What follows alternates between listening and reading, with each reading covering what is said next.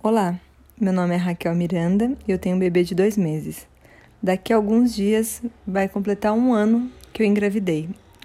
É, que você conta, né, a data da última menstruação. Então, no meu caso, foi dia 15 de maio. Foi uma gestação que não foi planejada, mas ela foi desejada e celebrada. A gente ficou um pouco em choque, porque nos nossos planos a gente ia começar a tentar ter um bebê em 2021 mas ela veio em 2019 e nasceu em 2020, né? E agora, né? Tô grávida e agora? É... A primeira coisa que eu pensei foi resgatar um documentário que eu assisti há cinco anos chamado O Renascimento do Parto. Eu sou muito grata a uma amiga minha chamada Carol Rocha, o arroba dela é que quando ela engravidou, ela foi atrás de tudo quanto é tipo de informação que fazia sentido para ela e ela dividia comigo. E eu concordava muito, para mim também fazia muito sentido o caminho que ela estava trilhando. Então, sabendo disso, ela emprestou o DVD do Renascimento do Parto para eu assistir. Hoje tem no Netflix, 1, 2 e 3. E foi o começo de tudo, assim. É, é um documentário muito informativo, recomendo. Que te abre os olhos para muitas coisas, assim. Uma, da, uma delas foi que eu aprendi que o parto paria praticamente um ato político, né? Parir num país é, tão machista, tão é, patriarcal, né? A gente começa a pensar como a gente perdeu a autonomia dos nossos corpos, né, como mulheres. Aí não só no Brasil, mas no mundo todo. É, tanto que você vê o nome de procedimentos ginecológicos são nomes de homens, nomes de instrumentos utilizados né, na medicina, nome de homem, porque né, é muito recente a nossa conquista de estudar, de se formar numa faculdade, né, como mulher. Então não tinham mulheres na, na época, eram os homens que estavam fazendo isso. E nisso a gente se perdeu.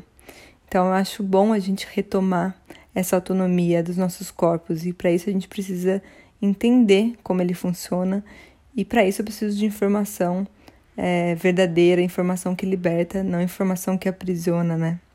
Então acho que isso foi um grande aprendizado para mim principalmente porque eu era uma pessoa muito, muito, muito hipocondríaca.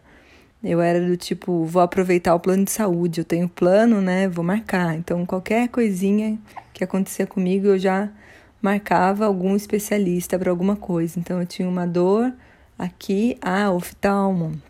Ah, é, enfim, ortopedista, cardiologista, já fui tudo quanto é tipo de médico, porque, enfim, conventar tá pagando, a gente tem medo de morrer, e aí você fica se autodiagnosticando, medicando, e eu sou publicitária, não entendo nada, não tenho nenhum curso na área de saúde, então como, como que eu pude, né, marcar alguns especialistas sem nem saber o que eu tinha? Então, começou por aí.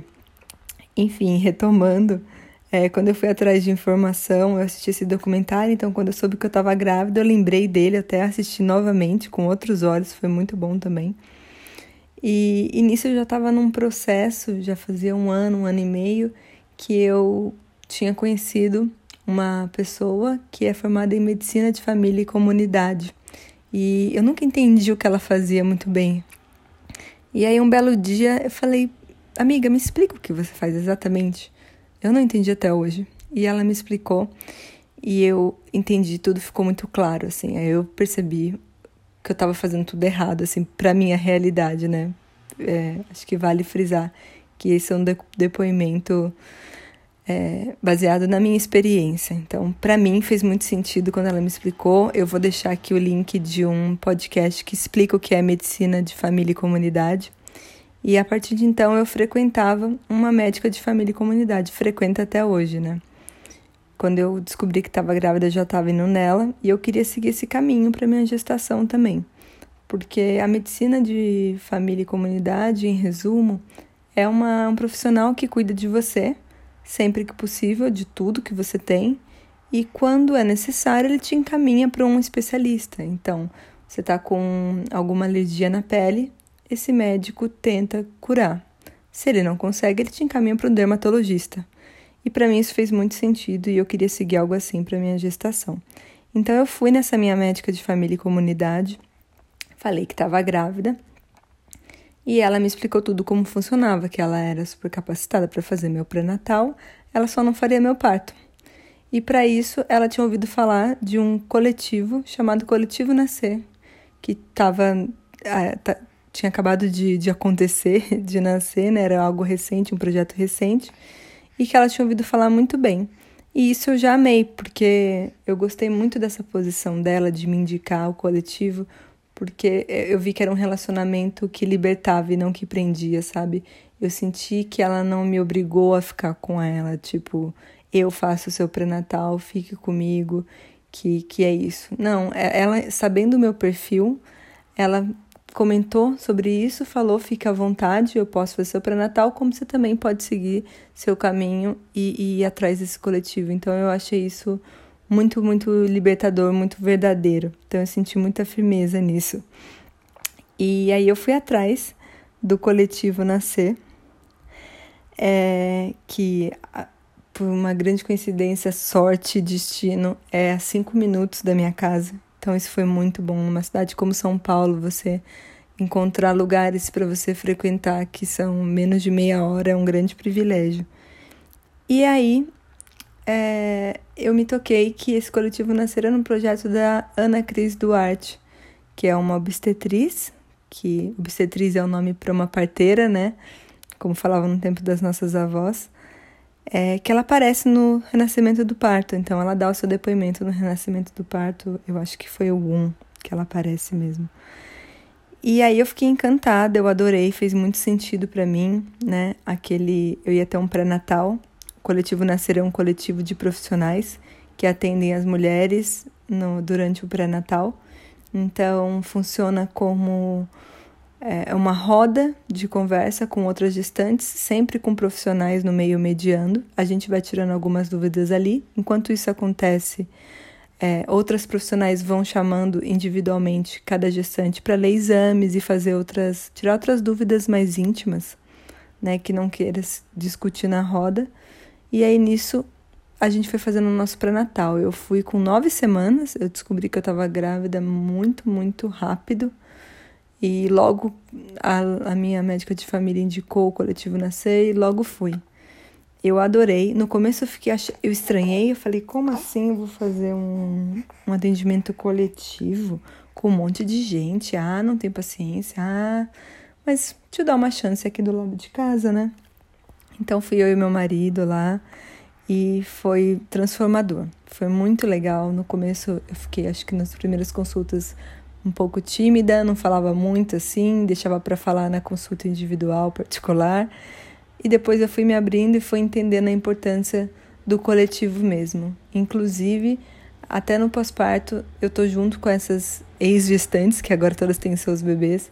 Até hoje a gente tem um grupo de WhatsApp que a gente conversa, troca tudo. Em tempos que a gente está vivendo hoje, né, de pandemia, tem sido assim uma luz no fim do túnel para minha sanidade mental viver esse puerpério com essas outras quase 30 mulheres tem sido muito legal. A gente fala sobre os bebês, a gente falava sobre os partos, uma torcer pela outra.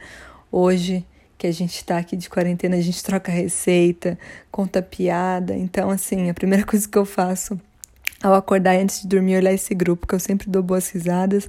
A gente ri juntas, chora, choramos juntas. São amigas que eu fiz para a vida, tenho certeza. Então, foi um, pré-natal muito legal, que eu não me senti só. Foi muito interessante ver outras gestantes juntas, porque a gente sempre acha que tem algo de errado com a gente, né? Minha barriga é muito pequena, minha barriga é muito grande, meu peito é assim assado, meu Deus. E aí quando você coloca no coletivo isso e vê outros corpos, vê outras vidas, outros depoimentos, de repente você não tá mais tão sozinha e você vê que tudo pode mudar e tudo pode ser de um jeito ou de outro, e no final do dia a mulher vai parir, sabe? No final a gente vai ter o que a gente quer, que é ter o nosso bebê nos braços da melhor maneira possível. E o coletivo Nascer, eu vou colocar mais informação aqui para quem é, desejar ir mais a fundo, mas é um coletivo muito respeitoso que vai fazer o parto mais humanizado possível, se possível, um parto normal, se não possível, uma cesárea muito humanizada, respeitosa. Então, é, eu estava muito tranquila. Eu passei meu pré-natal muito tranquila com ele, sabendo que ia dar tudo certo no final, que eu ia ter meu bebê da melhor maneira possível. Então, toda a informação que eu peguei durante o pré-natal foram com essas profissionais. No começo eu comecei até buscando algo aqui ou ali no Google, mas putz, não fez bem para mim, porque aparecia muita coisa duvidosa, um monte de informação e depoimento pessoal, então eu decidi não olhar mais nada no Google e tudo eu perguntava para esses profissionais dentro desse grupo é, de gestantes que eles formam, né? Gestantes fevereiro, que foi no meu fevereiro, que foi no meu caso. Então tinha gestantes janeiro, gestantes dezembro. Enfim, então acho que isso é uma dica, assim. É, procura uma fonte que você confie e se informa nela. Não fica olhando informação picada no Google, tem muita coisa aí que te deixa em pânico, tem muita coisa aí que te aprisiona ao invés de te libertar, sabe? E também cuidado com profissionais de saúde que não estão atualizados, sabe? Porque eu acho que é, é normal, né? A gente nós mulheres, quando a gente menstrua, a gente vai numa ginecologista e a gente fica nela para sempre, né? Por exemplo. E a gente tende a falar, não, a ginecologista é da vida, a gente cria um vínculo emocional, né? Até porque é compreensível, porque é a nossa saúde, né? Então a gente cria, não tem como não criar esse vínculo emocional. Mas a gente tem que lembrar que no final das contas é uma prestadora de serviço, né? É um prestador de serviço ali, é uma relação que a gente paga e eles é, prestam esse serviço para a gente de cuidar da nossa saúde. Tem que ser um pouco racional num momento que é emotivo, né? Muito difícil. Eu sei que não é fácil. Não foi fácil para mim me desvincular também de médicos que eu ia há muito tempo, mas é, para, para o que eu acreditava fez muito sentido na época e até hoje faz muito sentido. Eu não me arrependo de nada.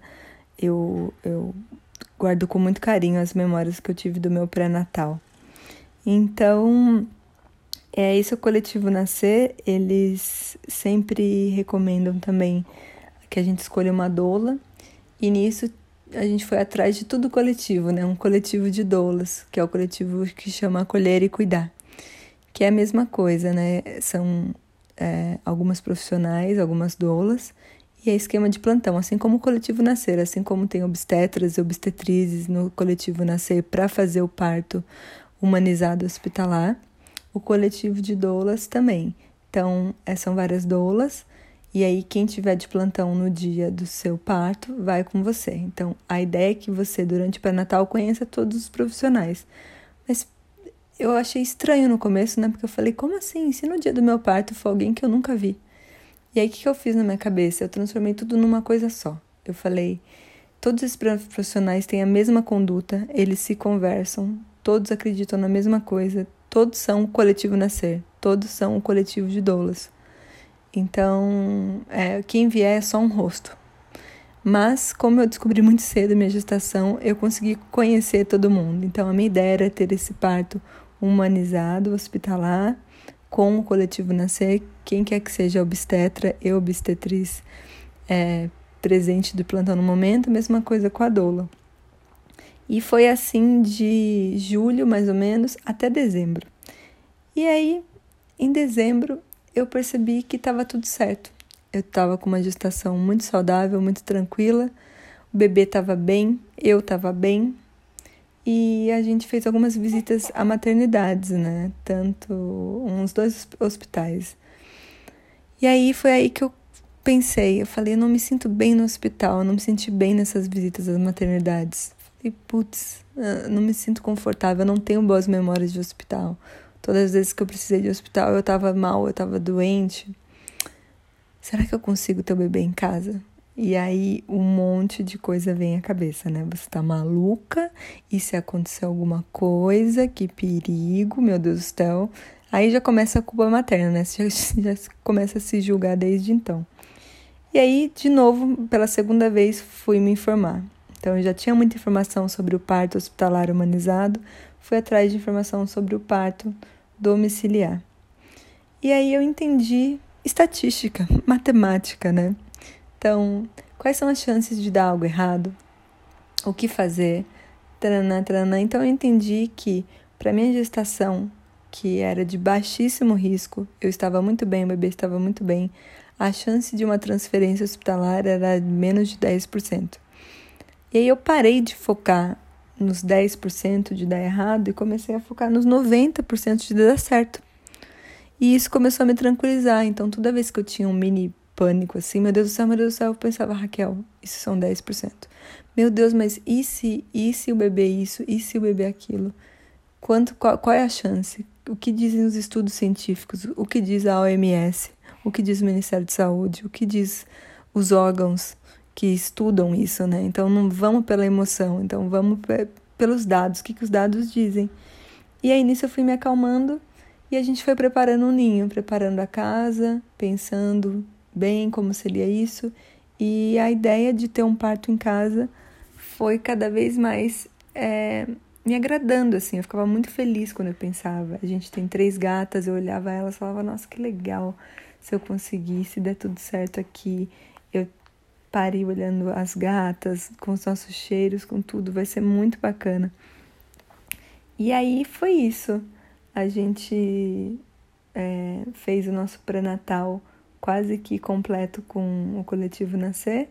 Depois a gente mudou para um outro tipo de coletivo que funcionava dentro do Nascer, que chama Mama Toto, que são parteiras que fazem parto domiciliar. E ficamos de dezembro e janeiro e metade de fevereiro, até quando a Olivia nasceu, com elas. Então, basicamente, é isso. Uh, esse foi o meu relato sobre o meu pré-natal. Ah, uma curiosidade: a gente não quis saber o sexo do bebê. Foi muito, muito, muito interessante.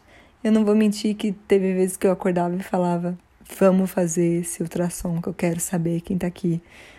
Tinha assim vontade, porque tinha vontade de chamar pelo nome. Como é que eu vou chamar? Sabe, é Olivia ou Francisco? Quem tá aqui dentro? A gente brincava, chamava carinhosamente de bebê Ranilo, que é uma mistura do Danilo e Raquel ou de Chico Olivia, que é Francisco e Olivia. É, mas foi legal porque até a parte estética, né? É engraçado ver o quartinho assim, rosa e azul, símbolos de menino e menina. A gente não teve isso e acabou que a gente tem uma estética que a gente gosta muito, que é muito alinhada com a nossa estética até, como casal, como a gente se veste, como a gente decora a nossa casa. Foi um aprendizado muito grande assim para questionar sexo, gêneros, e, e tudo mais. Então, se você não é uma pessoa hiper curiosa, é, eu recomendo esse experimento. Todo mundo aprende. Eu vejo que a nossa família também aprendeu muito. A gente o tempo todo me pegava em algumas armadilhas de, de menino, menina, rosa e azul. E foi muito legal. Então é isso. Como todo episódio, Gravei aqui sem roteiro, fui falando. Se eu lembrar de algumas coisas, eu deixo na descrição do vídeo como observações. E vou deixar outros links também aqui para quem quiser explorar mais esse universo. Tá bom? Tchau, tchau, até a próxima.